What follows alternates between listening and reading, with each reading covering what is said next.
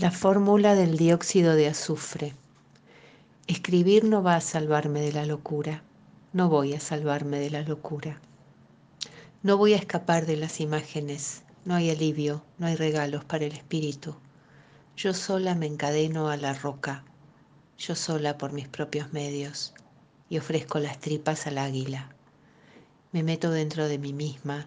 Respiro hondo, tomo impulso me agarro del borde con los dedos de los pies, me estiro, salto, me tiro a la oscuridad de todo lo que no puedo, de cabeza, sin flexionar las piernas, como me enseñaron en el club. Pero no es una pileta, no. Es un pozo sin fondo de cuento de terror. Aullo mientras voy cayendo, con el vuelco en la panza del paso bajo nivel. Mírenme caer, miren lo que ya no está, lo que no tengo, lo que no va a volver, lo que al final resulta torcido sin remedio.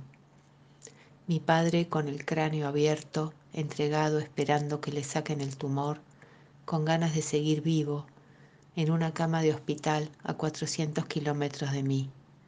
Sus frases quedaron empujando el aire, chocando unas con otras.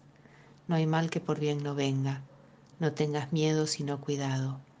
Mejor ser rico y sano que pobre y enfermo. Anita y sus ojos abismados, negros, aterrados, enterrados en ojeras color malva. En su cara sentenciada, flaca y terminal. De golpe ya no tuvimos más tiempo para ser amigas, para aprender a jugar al truco, al asesino, a la japaranada, para contarnos cosas en voz baja, reírnos tapándonos la boca con la mano mientras Gordillo explicaba la fórmula del dióxido de azufre. ¿A quién le hablo ahora de mi deseo que arde adentro como tomar querosén, el más acariciado, ese que nunca va a cumplirse? No voy a salvarme, ya lo sé. La locura está acá a mitad de cuadra, esperando para saltarme encima, hacerme prisionera, como la bisabuela Amalia en el patio de dementes abandonada, perdida entre las que deambulan y se ríen, sola, vieja, llena de miedos, lejos de su casa, de sus hijos, preguntándose por qué, quién, qué hago acá. Escribir no va a salvarme.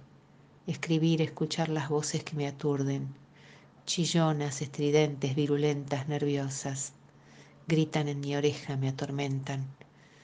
Me hundo en lo podrido, la muerte, el cáncer, el absurdo, el mundo sin amor, sin personas, vacío de todo.